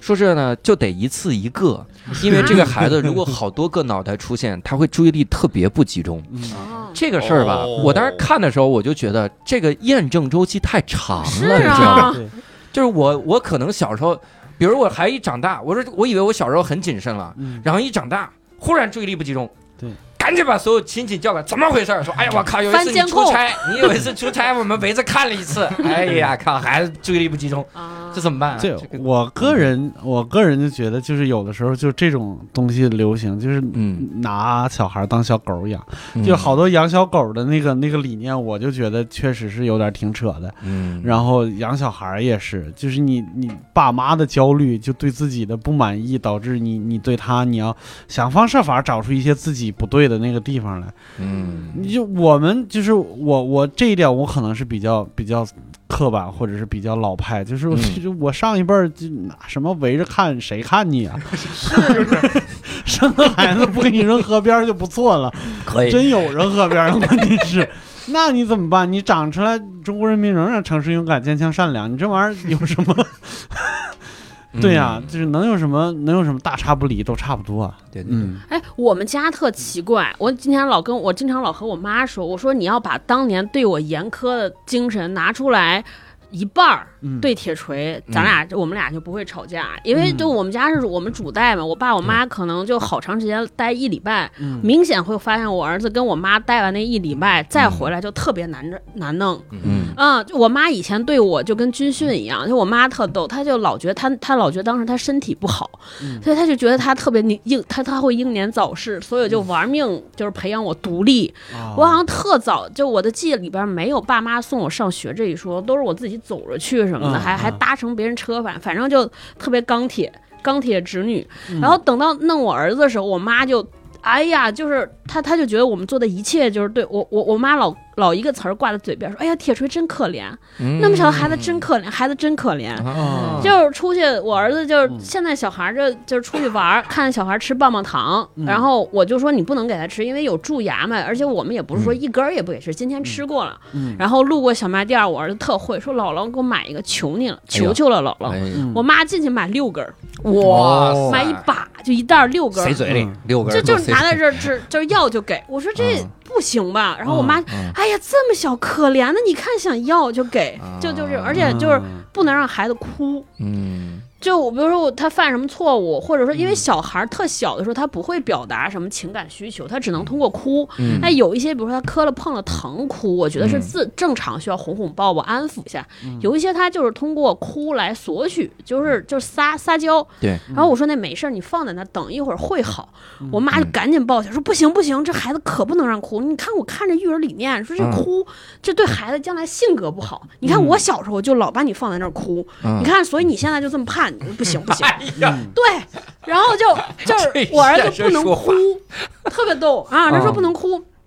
然后就赶紧，就就我儿子中午不睡觉，你像带嗯我们带，我跟我老公带，就是爱睡不睡，我们先睡着了，他慢慢待着没事儿也睡着了。嗯，我妈带就是我儿子姥姥给讲个故事，我听我妈那儿哈欠连天都不行不行，嗯还跟那儿讲呢，哎呀，嗯就跟熬鹰一样，跟老自个儿睡着了一会 儿，就是熬不了，就是就给我妈生熬。我妈但凡带我们带我家儿子走了一个礼拜，必生病回去，哦哇嗯体力、精力各种。我说你放松没事儿，我说他是个人，嗯，我说你猫猫狗狗都不一定会出事儿，嗯一个人他他他就是很很顽强，没事儿。何况我们照顾都挺好对，不行哎，必须得看着。然后还有一个特特大的分歧，我不知道嗯你们家长是不是，就是我我可能我孩子小，我妈就老觉得说给孩子吃饭就得吃这种软乎的，嗯所以就特别爱给做粥。面条儿，嗯而且面条儿必须煮的软烂。煮烂，嗯对，，但是但是好像我记得好像到多少岁孩子他必须得吃点儿，就是呃稍微硬一点儿，因为就是锻嗯炼他咀磨嚼牙还有对磨牙。嗯，他不行，这不消化呀，吃进去太硬了。然后但凡吃饼，必给熬汤，说这放到胃里边嗯儿好软和。 放我胃里边儿了。对对，但是就是就是他他我妈有一概念，说这东西太硬了，你给嗯孩子吃的东西太硬，面包太硬，呃，那个饼太硬，烙饼太硬，啊米饭也太硬，就对所以每餐必有汤。哎呦你，们北京的水太硬，啊，对对对对对对对， 嗯，然后太凉，反正反正，但还好，因为我们家的待的时间比较短，嗯就这方面就忍忍就过去了。但我我不知道你们会不会有这种，嗯，嗯理念的冲突，我对我们家就基本上，呃，比如说现在就是上学了嘛，嗯呃，放学还呃爷爷奶奶可能会接过去吃顿饭，然后我就接走了。嗯我比较担心那种，因为我们家小区里边有，嗯就是那个孩子长期跟姥姥或者奶奶在一块儿，但大部分都跟姥姥啊，嗯据说不是都跟姥姥在对一块儿对吗。，时间长了之后，我就发现，就是跟我儿子玩儿有一个小女孩儿，有一个习惯就是坐那儿捣鼓，嗯，嗯啊哎呦，就是跟她姥姥一样坐那儿就开始捣鼓，说啥呀？就是捣鼓，不知道，就是她姥姥什么习惯，她就会受影 响。嗯李李家那小子呀，还没找一大胖媳妇儿回来，哎呦，也再不就知是道着学着急，跳广场舞，嘿，跟你说，我儿子广场舞跳可溜老了，哎好了，我儿子也是，就真的会跟着姥姥去跳啊， 然后一些习惯就真的会受影响，嗯，包括一些那个看法， 哎啊就，他他说话的那个语气，我一听这不是老太太说话的口 气吗？这怎么？ 我是我有时候带我儿子玩儿，这旁边小女孩，我说哎呀，我说你这个 挺成熟啊， 还行，老太太说话口气也比老大爷说话口气好 吧？嗯还回家，爸爸，我跟你说，中日必有一 战。那个，我觉得会有会会受影响，嗯，还是应该跟爸爸妈妈多在待在一起，对，嗯其实我觉得教育理念这事儿，我到现在为止，我就我只我只信了一条，嗯，就是因为看书这个，我自己觉得我自打有记忆开始，我就有一大箱子书，嗯我觉得我从里边会受一些益，所以我比较希望孩子培养嗯看书的兴趣什么之类的。所以教育理念这件事情呢，我信了就是周一军周老师说的一个那嗯啥，他还他给孩子挑书是不分年龄的，嗯就是他给孩子买的书，就比如说他有一个书单，这个书单里边的书是从他可以拿手翻开始，一直到七八岁都能看，嗯，甚至七八岁可能也看不懂。嗯但是他挑的这些书呢，都是比如说色彩，或者是触感，或者是那个趣味性，嗯会会可能会培影响他一些兴趣，就对这个东西感兴趣的一个、嗯，一个一个一个一个方式。就你你你可能看到我买的书都会觉得有点吓人，嗯就是不合常理。就是我现在有几本书克是，苏鲁神话。 我现在有几本书从英国买的，哦呦，我自己是看不懂，他嗯肯定也看不懂，我也不指望他看看你懂家谁看？啊、但是他翻的 时候，就是就我跟打打嗯打个比方，有一本书英国出的特别好，叫《恐龙》，就嗯那本书就跟魔法一样，就打开以后各种立体的啊，恐立龙，体的和那个小插件儿什么之类的，啊有各种各样的那啥，其实就培养他对纸的那个、那个、那个情感。教育理念的事儿，我们家有两个特朴素的观念，我不知道对不对啊。我反正我自己还挺受益，就我老公，我都不知道他哪儿来的这些理念。他嗯第一个，他觉得说养孩子就家长得先舒服了，嗯就是你你家长是第一顺位。说，因因为我相信他说的是，因为我以前我妈养养我的时候，就我们家就属于特别早那种，属于叫什么。就就就丧偶式育儿，因为嗯我啊爸啊在外边工作都我对妈带，我就经常我到现在都记得我妈老抱怨，就嗯她经常说一句话说，你看当初就是为了你，我怎么怎么样，做出了什么什么牺牲，对，嗯反正一直在我脑耳朵里捣鼓，所以我当时就想说，我生了孩子一定不能这样。嗯但这种它不是靠理性的压制，我觉得首先是自己要把自己的生活过好，就顺位先优先。嗯我举两个例子，就当时我，因为我们家是我先在月子中心住，然后孩子六个月，然后六个月之后才来了阿姨，嗯所以中间可能有三到六个月之间是我们俩自己带。嗯我就带孩子是有一个最大的问题，有时候小孩子其实是无聊，就我们大对大人来说特别无聊，因为他嗯也不会说话，你也不能和他玩儿，你还要不停的喂奶，你嗯的你的休息时间也不停的被打断，就特别无聊。嗯然后因为无聊，所以就情就是情绪不好，你也不能看电视，什么也不能干，刷手机也不行，因为你希望赶紧有点时间自己先睡一觉。嗯然后我老公就说：“走吧，咱们带着去逛街，因为我们家离大悦城特别近，我嗯们逛街去吧。我说：“这行吗？”他说：“没有什么不行。”我们就推着车逛去了。嗯我说这孩子不是有一些理论，就说说孩子出去之后可能会有细菌啊，什么嗯商场里边有草呀、灯光刺呀。他说你就说你舒不舒服，逛完街。嗯，我说我心情是挺好。他说对那就完了呗，对，你心情好了就喂奶什么，你睡得好就完了。对，嗯，就就就是这样。然后包括我们，我应该是八个多月断的奶吧，嗯就是自然而然的就没了。然后我们就出去旅游去了，好长时间，憋了一年多没出去，就把孩子有阿姨交给我妈。嗯我还一开始有点担心，我说这孩子不是说就是这么小离开嗯离开父母行不行？她说你先别管那么多，他就一次没事儿，我们就出去玩儿。嗯然后玩了十多天去澳洲，回来发现也挺好。嗯所以就是大家都说，哎，我们家就是不认识你了。 对，可能也 是是。谁呀你？反正就是我，我确实是因为我有一次好几次跟我儿子嗯生气，你就我一一岁多的时候，就是跟我儿子吵架，离家出走。一岁多他也不会说话，啊，嗯你跟他怎么吵啊？就是我喂饭，但是啊他不吃，就拿舌头往出顶。我其实就、哦我就特别生气，我就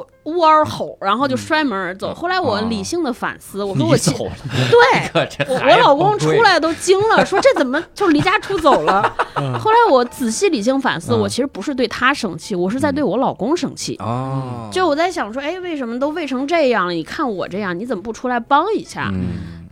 那那肯定是我自己有气嘛，就会发泄到孩子身上，所以我就说尽量还是自己不受气啊，嗯对自己把自己过好，不委屈，嗯然后不忍耐、不隐忍，然后这样会稍微好点，对他也好点。嗯然后第二个第二个理念就是，我当时怀孕的时候看好多书，看了好多我也记不住，巨厚，我就也是跟刚才那个原则一样，嗯只挑我觉得能实践的。我就当时看那艾米尔那卢梭不是写的《自然养育理论》嘛，嗯我不知道他是对是错，但是我觉得这我能执行。只有嗯一句话我记住了，他说就是养孩子这个事儿也是分天赋的，就是大人也是有天赋，有一些人就是适合照顾孩子，嗯有一些天赋就不行。嗯我看到这儿就释然了，后边那些书我就可以不看了。 我判断我应该没有这个天赋，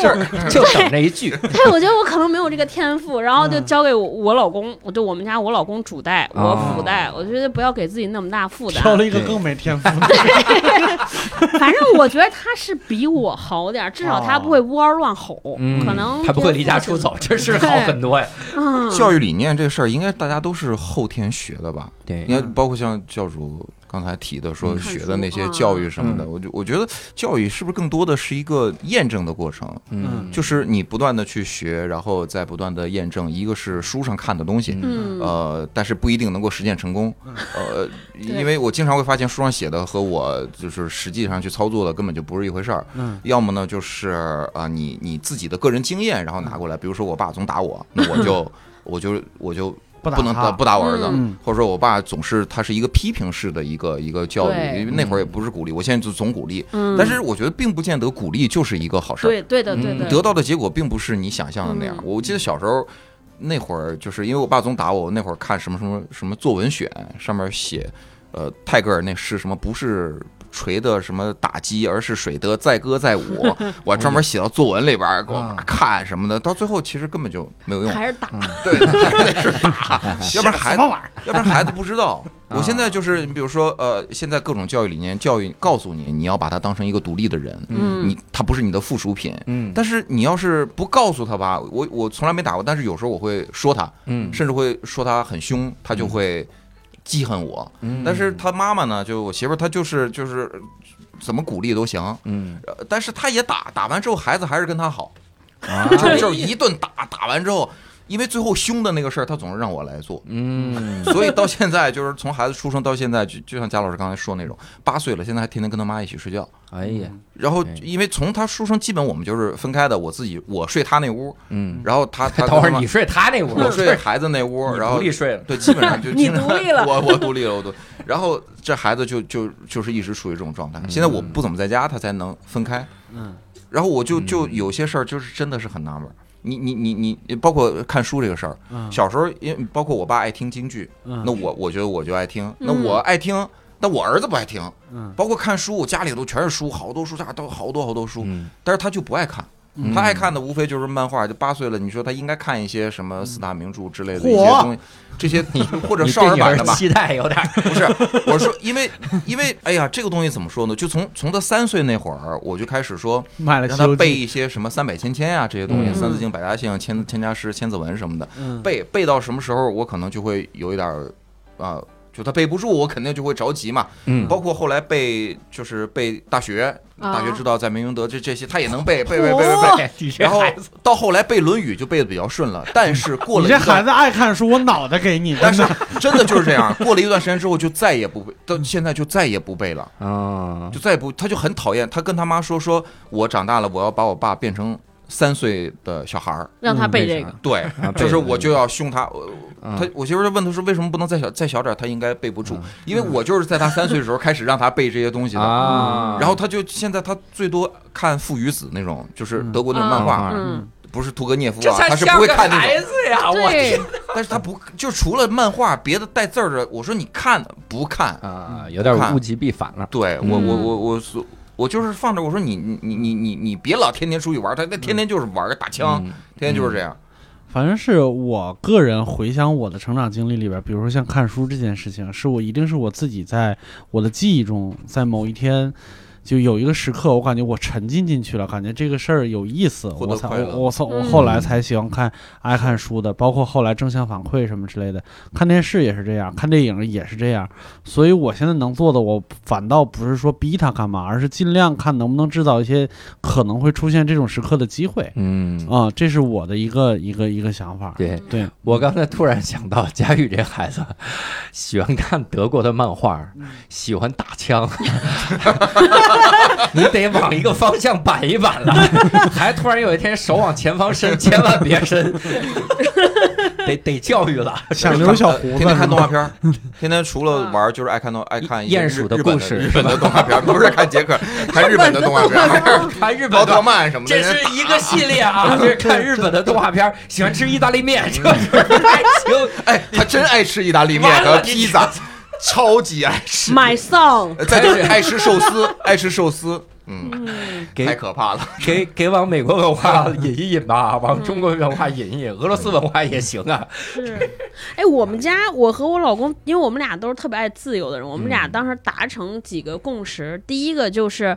我们让要求孩子做到的，自己必须先做到。嗯，呃，比如我们俩都特爱看电视，要想让我儿子不看，我们就不能开电视。还有就是你自己做不到，你就别要求孩子。比如说我们俩就不能早睡早早起，嗯然后都知道培养孩子一个好的作息好，但是我们俩真不行，就想他睡着了，我们俩看会儿电视，看会儿电影是没办法。后来对就说那就晚起就晚起吧，陪着。玩起，对，啊然后你还幼儿园要退学了吧？贾老师呢？贾老师是那种以身作则的那种，对那种没有形没式有，，我我和我家孩子的关系就是，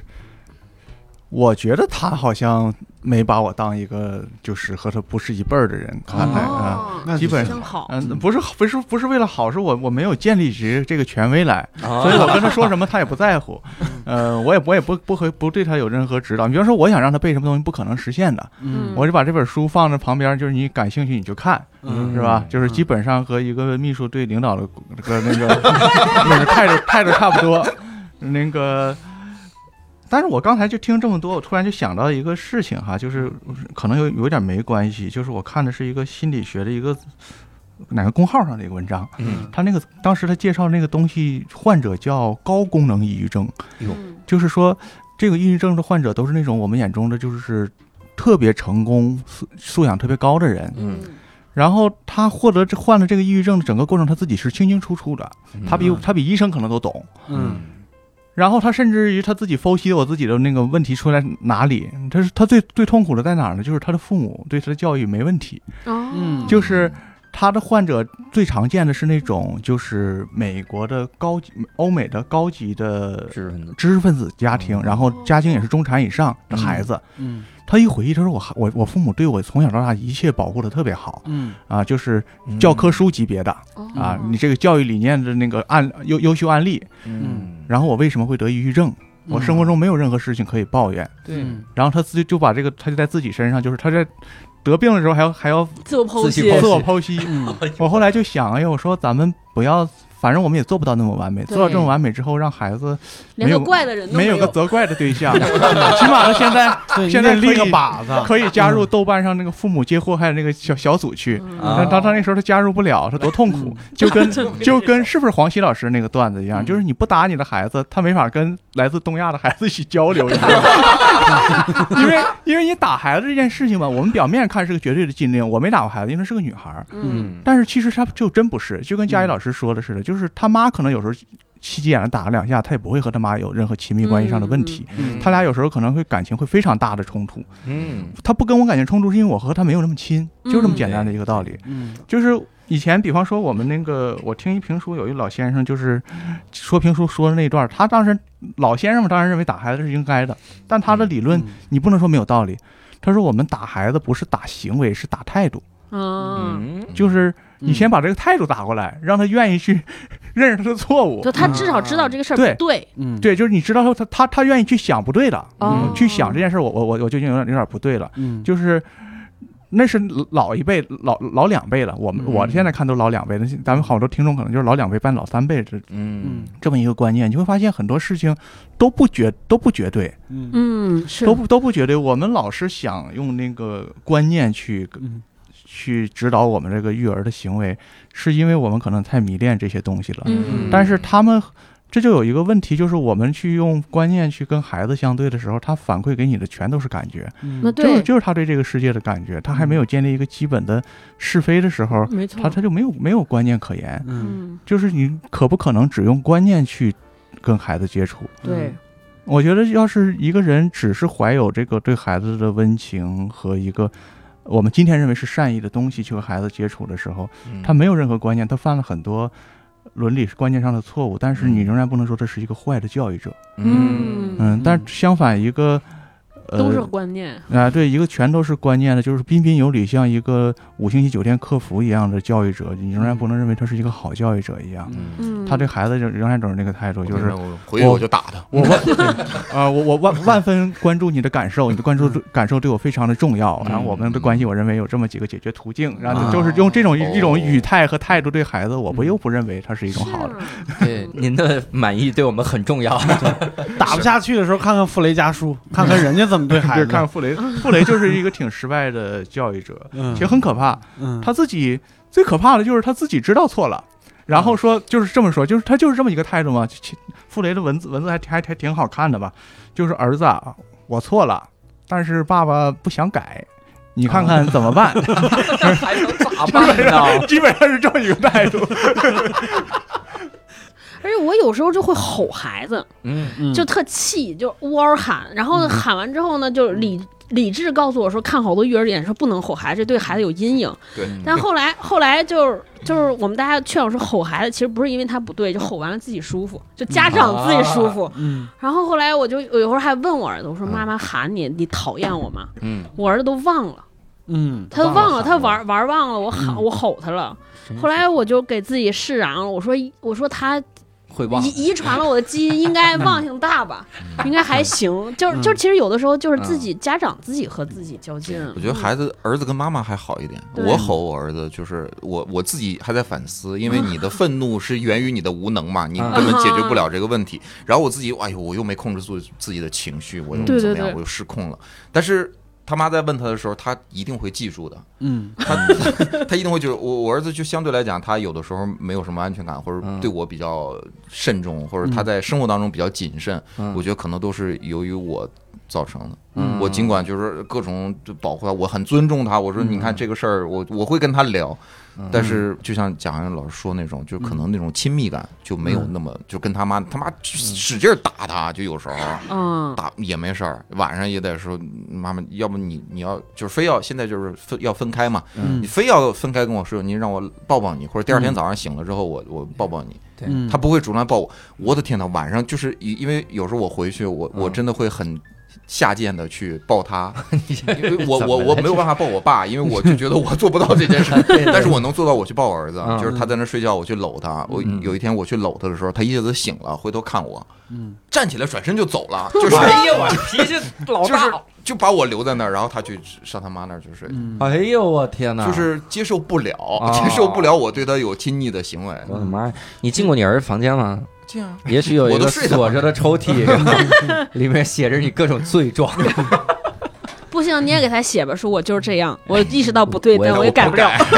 爸爸就是想抱你，怎么了 这需要改吗？这是其实有时候我觉得我们真的是高估了原生家庭对孩子的影响。嗯其实我们总就怕这个怕那个，其实有时候孩子要出现问题，不是因为谁错了，是是因为他需要出现问题。对，他，我们之前那个故事虫其其实收到过一个故事，我忘了在真正录的时候讲没讲了，就是一个孩子他从小嗯家庭就爸妈离婚了，但是爸妈离婚呢住的并不远，都在一个城市里边，包括奶奶姥姥，其实嗯四家都不远，他的人生就是在这四家轮换中过程长长大的。现在二十岁出头，他有一个特别大的一个困惑，嗯他太苦恼了，苦恼的问题是不知道该怪谁，因为哦，嗯每个人都对他巨好。嗯，哎呀啊，就跟没离婚一样，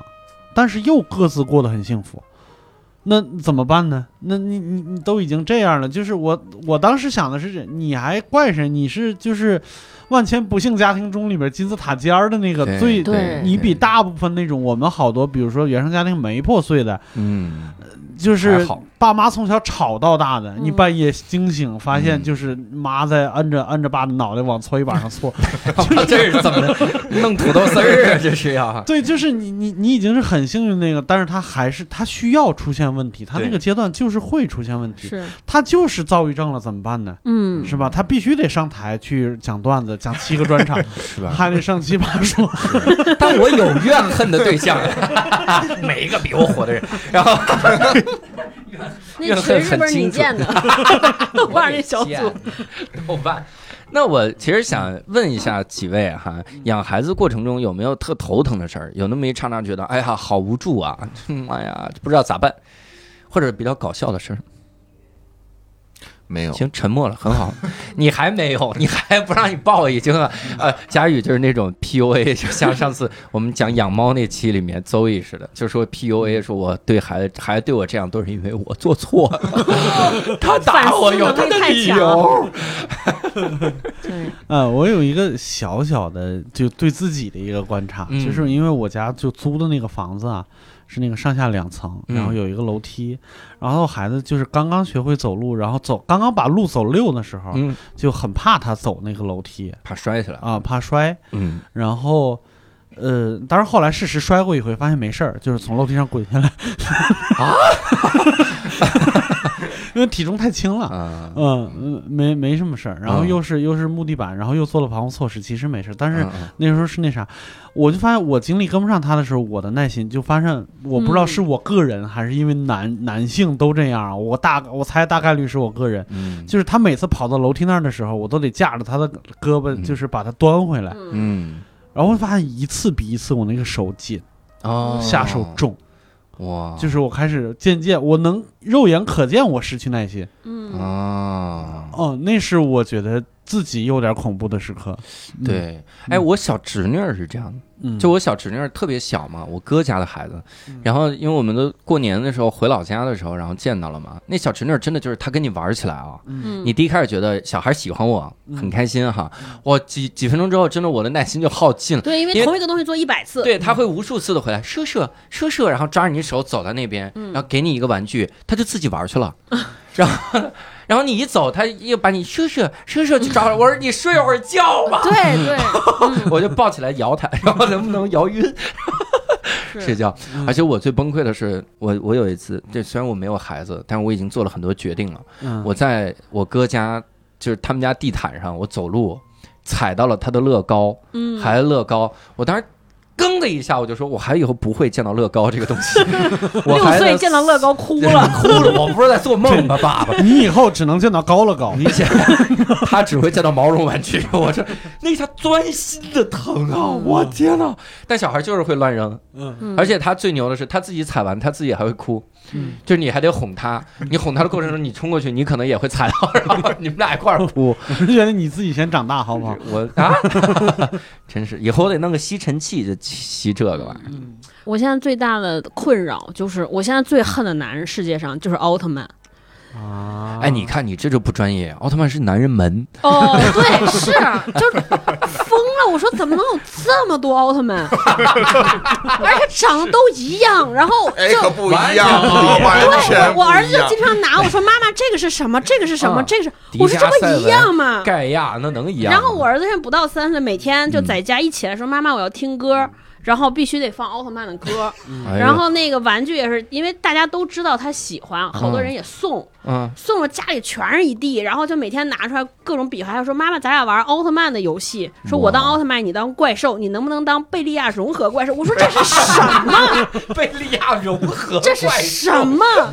对，然后就全是有大的有小的，我就疯了。然后每天看动画片儿，就是看片子也要看那个，啊然后我一开始还说这是不能给孩子看，这么小人都是打打杀杀都对打，我说这是不好。但我儿子只看那个好使，然后他还要考我，啊每天说妈妈这个怪兽叫什么来着？这是哪个奥特曼？嗯我就是我疯了，我说怎么会有世界上会有这个发明？对然后后来我看查说有一百五十多个奥特曼。哇，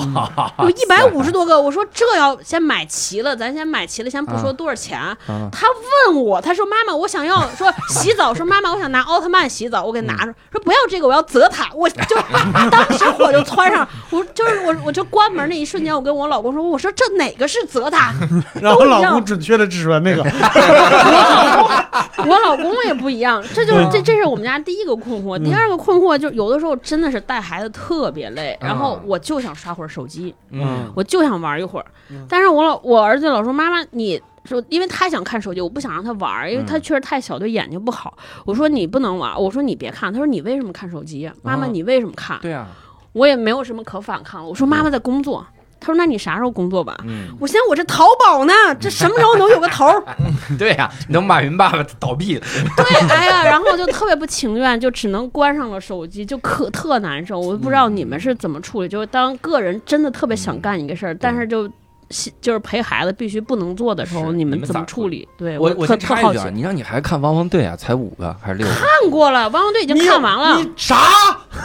汪汪队很多王啊王对狗就将近十个，这每个个我也人的车有三代，啊， 对，然后还有大型的小大型车有好几代，还有那个中心那一个中心妈呀就是能把车放进去那个车库就好一千多块钱。谢谢几位的对通告，我孩子不会知道有动画片儿这种东西的。 而且那个车巨贵，我也不知道为啥，而且盗版的还不好买。 啊奥特曼， 奥特曼门口小卖部都有两三块钱，买个零食都有。奥特曼不知道为什么一个车九十多块钱，我说算了，哎这太贵了，只能让别人送了。我说只能咱们等着看哪个阿姨送吧，咱家不好我嗯觉买。得奥特曼太牛了，他把这些其他动画片全都干服了。嗯就是我儿子看了那么多，什么他喜欢过海绵宝宝，什么汪汪队、海底小纵队，反正是什么都看过，连什么忍嗯忍者什么玩意儿都看过嗯，但是都不如奥特曼来的直接，就是打嘛，那个是真 直嗯而且接。奥特曼是咱们童年的动画片儿。是啊，呃也不是动画片儿，特摄片、特摄 电影。对不起，对不起，我没有不尊重奥特曼的意思，各 位。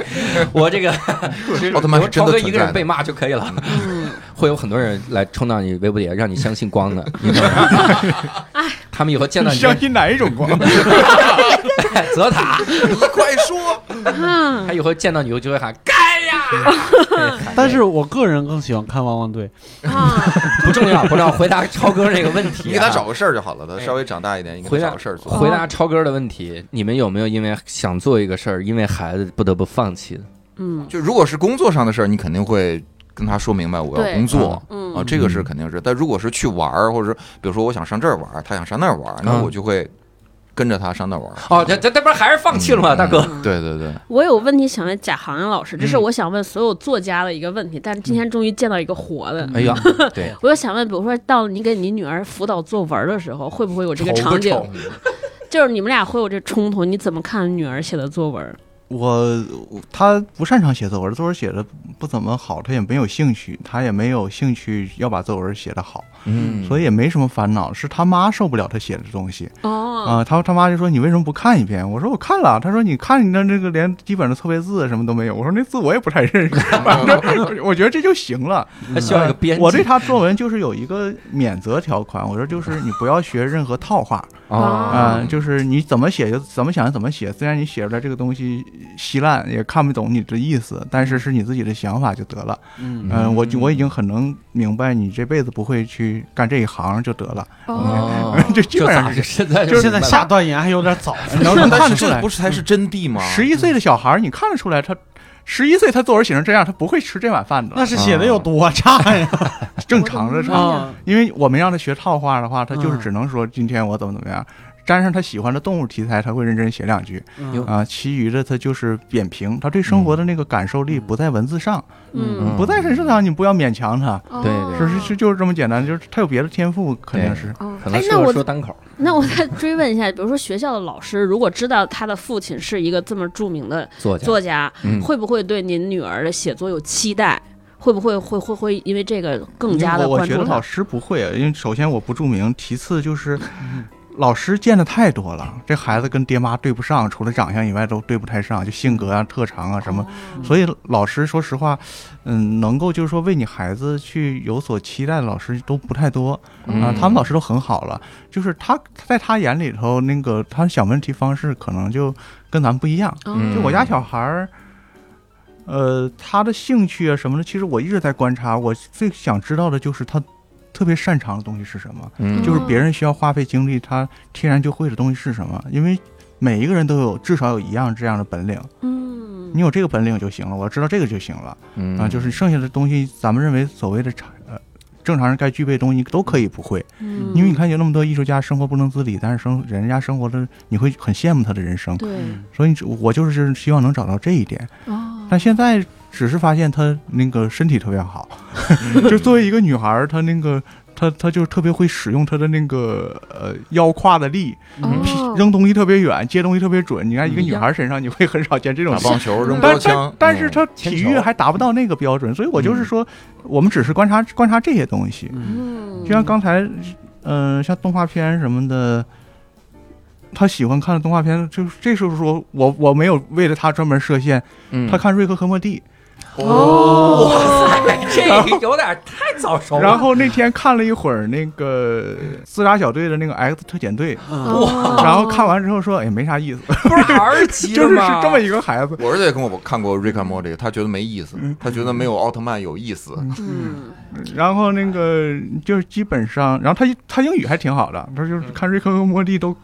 大概看得明白这些人在干嘛。哇塞，嗯非常厉害了。所以，所以就是他有他自己的，他现在也就是这这么大的孩子，已经有自己的那个方式了，嗯而且他也没那些东西，瑞克和莫蒂不会把人教坏的，对啊对对他只会让你过早的知道这个世界有很多那个那个很很很糟糕的东西多，稀烂，嗯对嗯，就是放弃了你的一些那个瓦解了一些理想主义而已。对嗯，嗯，但是这就是他的成长方式，我我自己不太知道他会怎么样。嗯这段摘摘出来给我妈放给我 妈听挺。好啊，我为什么要问这个问题？因为啊嗯我妈是语文老师，小时候，嗯，哦，所以就每天摁头，嗯就说你这语文怎么这么差？因为啊嗯我们俩还不是一个学校，但是嗯老师都知道的。每次开家长会，我妈都得骂我说你一个语文老师家的孩子，为什么语文这么差？嗯你看我今天问这个问题得到答案，是吧说明我妈还是不行，啊，所以我得把这个话拿出来嗯就给像我妈听听。我我有我有一回遇到一个呃特别好的生物老师，然后他他挺那人挺可爱的，他就说怎么让孩子喜欢。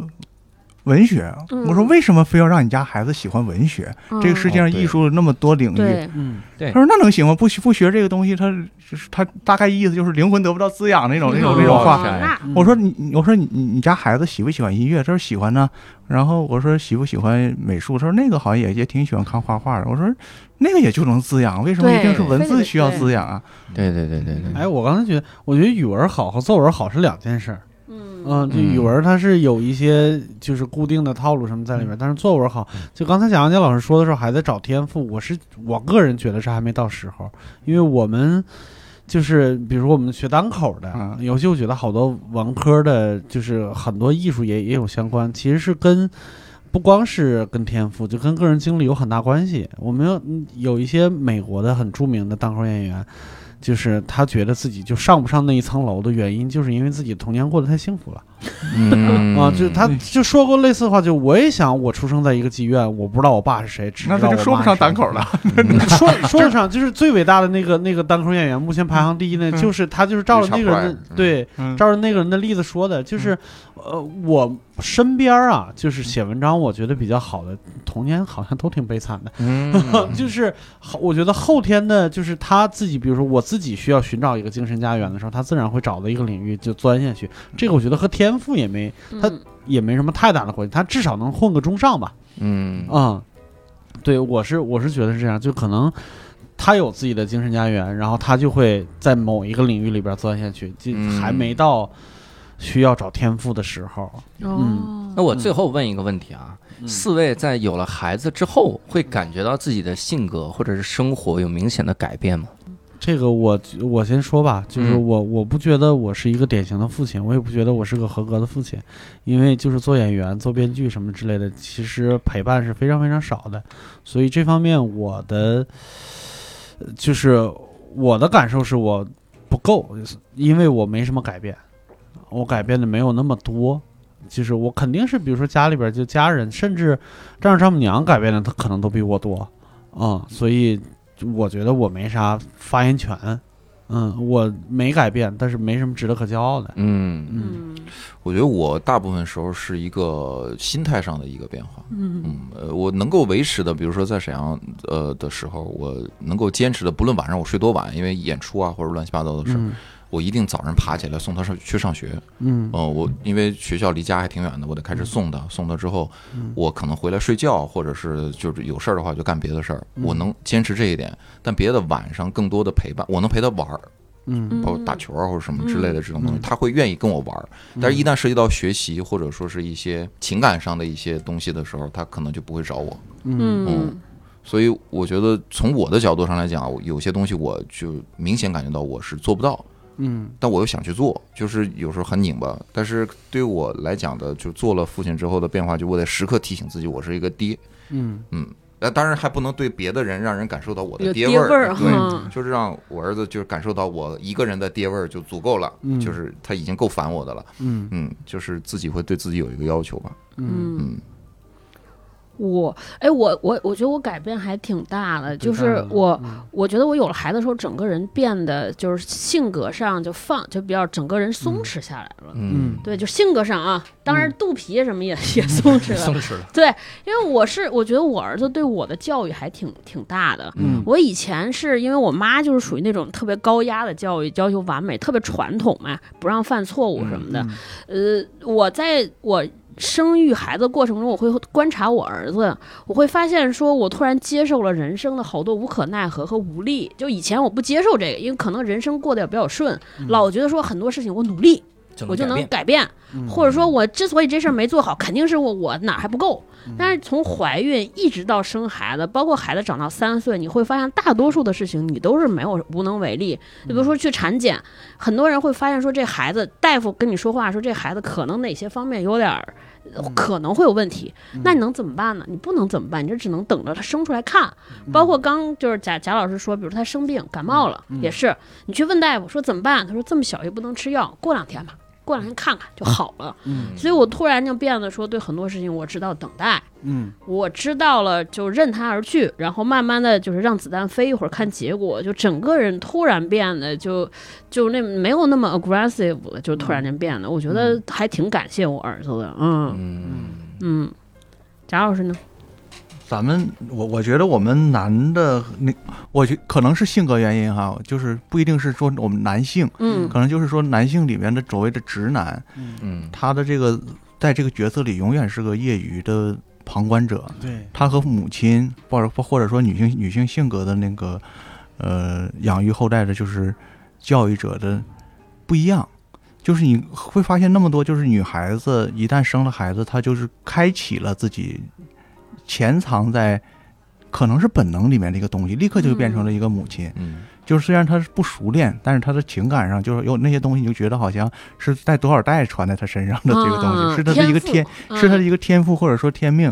嗯，就是虽然我们在讲那个性别权利的平等，但是对我们仍然要承认这个差异，嗯对对对，这个差异是基因不一样的。嗯而这些男人从小到大，从从最原始的，还又说回到十十万年前的非洲，他就是拎个棒子在到处走，对、啊呃，他他就是争取着他的一种那个呃生理生物上的权利，他根本他对养育这件事情他不感兴趣，嗯，反倒是规训到我们今天合作的那个婚姻合作里面，男人勉勉强强在做这件事情，嗯他做的态度就很业余，嗯啊，他他他他就是类似于一个国企员工的那个心态似的，嗯反正、对反正是你也不能开除我，嗯呃就就是我就意思意思就得了。你嗯你在那那屋连哭带嚎，我在这儿假装听不见， 是吧？就父玩爱手如山，机。对，其可实能需要就是再过十万年，就是你你得 在在屋子里边待十万年，这个劲儿才能扳过来。有可能他真的需要好长时间，所以我们嗯大多数男性在这件事情上是是很业余的。嗯我说，我觉得就是糟糕都说说不上，嗯，你得进入序列、进入角色才能说你做的好不好。我们都嗯是还没进入角色呢，嗯大部分是这样，但有一些例外啊。就像我，比方说那个，我就长期在饭否旁观，我们就是饭否有一个家在那个汕头的一个，他是一个很天天赋异禀的父亲，嗯，因为他完全从育儿中间获得的全全都是快乐。对，嗯你在看他的时候，你会感觉他他他他一点都不紧张，他和孩子就是就是他自己给自己生了一个伙伴那个、嗯那个关系我，老公就这种，但这样的人很嗯少。厉害对，很而且少他是唯一一个在表达上让我觉得不会让你有反感对别人的那个生育的推荐这种话的。嗯，他不会是认为就是说从一个义务角度，从你对社会、对家庭，他是说，他说你看我要是遇到一个特好玩的事儿，我一定跟别人推荐，说这事儿特好玩，你也玩一玩。他说当当爹这个事儿特好玩，所以我才会推荐你，嗯你也当一回试试。对我觉得他还说的很真诚，嗯你就是，但是这样的人，我还是要警告每一位能够听到这种那种人是天赋异禀。对，对咱们对绝大多数男人都是很业余的，你嗯不要认为自己能够被激活，啊对，可能就是女性，尤其是那个呃已经感受到了这种召唤的女性，嗯她是能做一个好母亲是没有什么大问题的。嗯我们到要习得，嗯我们真的可能要生到第二个、第三个。她才可能对好父亲有一个感觉。更糟糕的情况，也是更普遍的情况是，嗯他有一定反思力，他是在这孩子长成错已铸成的时候，嗯他才开始反思。对因为我有一个朋友比我再大一点，那他孩子都已经大学毕业了，嗯然后他现在做的主要工作就是两个孩子从国外那个回来的时候，他开一个会承认错误。嗯他说我我那个小时候对你们冷暴力，其实那个是情节很轻微，嗯就是对孩子那个指责啊，就是说说一就是给他下硬性的任务，嗯，他就是称之为冷暴力。然后很多比已经比绝大多数的父母父父亲做的都好了，然后他他但他还在反思，搞得孩子很不耐烦。然后孩子说我都忘了，但是他说的一句话也挺感人，他说、嗯你忘了不代表这件事就是对你有那个负面作用就没有出现。对，哦嗯，他可能藏在什么地方，嗯然后他说，他也清清楚楚，他也是那种呃知知识非常高的人嘛。他说嗯我这个是从你爷爷那儿来的，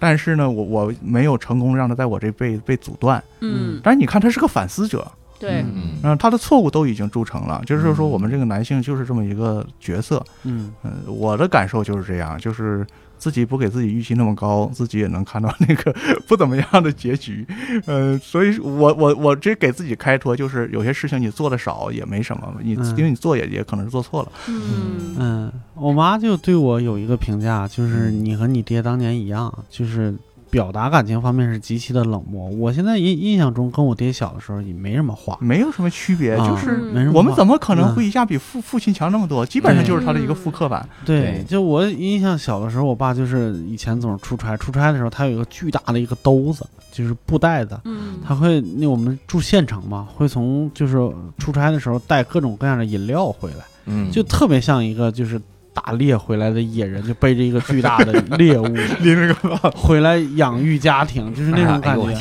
对，就是就感觉是他的责任感。我现在也有那种感觉，我的责任感是在外边赚钱。嗯嗯嗯，就希望能能回去，就把物质条件最起码能能能能弥补一下，或者是能嗯能丰富一下，就那种感觉。嗯，我跟我孩子也是那种，就是，呃，你如果就是在我家安一摄像头，就看我和我孩子嗯相处的话，你是感受不到任何父爱的。嗯嗯，就是我我可能我的态度跟贾行家老师一样，就是也没有不以为是，反以为荣，但是觉得就是要做的话，可能得得得好好考虑考虑再做。就是我要硬装出一个父爱来，那可能教教育出来也挺畸形的。嗯，我因为你们三个都是父亲嘛，我其实有有时候挺想代表女女生说一句话，就是因为我身边有好多当了妈妈的女孩儿，我其实觉得很多时候女生或者当了妈妈的女性也要给丈夫和爸爸有机会，因为女女人一旦就生孩子之后，确实有一段时间可能由激素水平或者荷尔蒙水平的原因，她情绪或者怎么样，本身容易爱紧张，而且女生可能就是更愿意希望有一个事情完美。嗯所以呢，有的时候会苛，就是苛责当爸爸。我是、我那天好像发一朋友圈，我就问我说，哎，为什么好学男生占做家务做的做的少？你们会怎么对待？好多女生就说我不想让他做，因为我让他做还不如不做，弄得一团糟啊、嗯所以我有时候就不会让做。嗯哎我我我后来就反思说，这可能我们也要给男男同胞们有机会，嗯就你让他做，他不，嗯，嗯，就是当然，都对当然人说不会，但是可能让他学一学，嗯，他会好。明有的时候白女、嗯女性会在旁边就说：“哎呀，你看你那东西，你起开嗯起开。越这样，可能越加剧了就是爸爸的这种恐惧。当然当然，不，我当时时看那个朱德庸先生写那本书的时候，嗯他就讲他生了孩子之后的变化，我还挺理解。他就说，他孩子刚出生的时候，他把自己关在房间里关了好长时间，因为他恐惧，嗯他不能接受我我要是爸爸，而且那孩子那么娇小，我给弄坏了怎么办？嗯因为男生可能本身成熟的就比女性慢，嗯所以我觉得可能当妈妈之后也要给父亲，也要给男生这个时间的，让他嗯时间过渡和试对试验，不能一味的苛责或者急于求成。我觉得反正就是生了孩子之后，我觉得和老公的关系也会有新的变化，就大家突然间变成了有点像经营一家公司，就更像合伙人。你要一起弄这孩子怎么办？所以这个磕绊也好，还有就是对彼此的态度，我觉得可能还是要需要调试的，不能再像以前就俩人儿。嗯我觉得就是，反正还这个时候，就我我我还是觉得要给彼此时间，给谁都是给时间，给机会，包括给孩子也是，让他犯错误，让他慢慢成长，嗯不会有什么东西一下子就弄坏。嗯，也不会有什么东西一天就变好，所以就慢慢来啊、我就是这么觉得。嗯超哥真是善莫大焉，就是我觉得大部分人啊，就我看到的，包括我自己，就是在女性生了孩子之后，这个夫妻的关系都会很紧张，嗯，都会因为孩子的出现。所以刚才教主问的这个问题，就是你做了父亲或者做了母亲之后，尤其是因为我代表不了母亲，就嗯是从男人的角度来讲，当了爹之后，他不但要处理的是跟孩子的关系，对，嗯还要处理的就是跟伴侣的关系，有的而时候还这有个丈母很娘，对，而这跟个自关己关系父真的母很难处理，嗯，很难处理，就完全是新的，是，嗯嗯对这个这个事儿，我觉得我个人要感谢一下，就故那个坏蛋调频的王硕老师，因为当时我孩子刚出生的时候，他跟我说了一件事儿，就是让我开始意识到这个问题，就是他说就是男生和女生对孩子的这个感知力来的时间点不一样，嗯没错儿，啊、就是可能就是他在妈妈肚子里边儿，就是比如说开始动、开始那啥的时候，他就已经开始建立感情关系了。嗯但是男生一般，比如说孩子刚生下来表现出的父爱，我猜啊，反正我问过几个人，包括我在内，大部分是装出来的，就是内心里边不啊，这是谁？嗯，跟我有关系吗？他一定是在比如说几个月，甚至可能是几年之后的某一个时刻，突然意识到哦，我是个爹了，嗯，他是我孩子，因为他他没有前面那十月怀胎的那个过对程，对对对对，所以那个时候我会就真的意识到这个问题以后，我会尽量的